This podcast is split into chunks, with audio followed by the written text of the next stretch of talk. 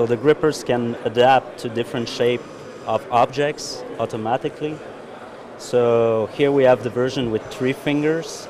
So we see that the gripper can automatically adapt to the shape of the object. All I ask is opening or closing. We can also uh, change the orientations of two, those two fingers in order to be able to pick small, small parts. And we can also uh, control the force and the speed of, uh, of the parts. So those grippers are used right now in the industry, but as well in the research. So they've been uh, put up to a forearm in order to be able to manipulate a, a lot of different parts uh, with a single tool. Basically, this one has uh, two, two fingers instead of three.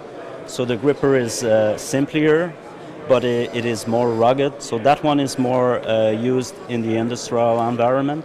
You can see it can wraps uh, the objects as well as do uh, what we call pinch grasp. So basically, that's the, the big difference between those two grippers.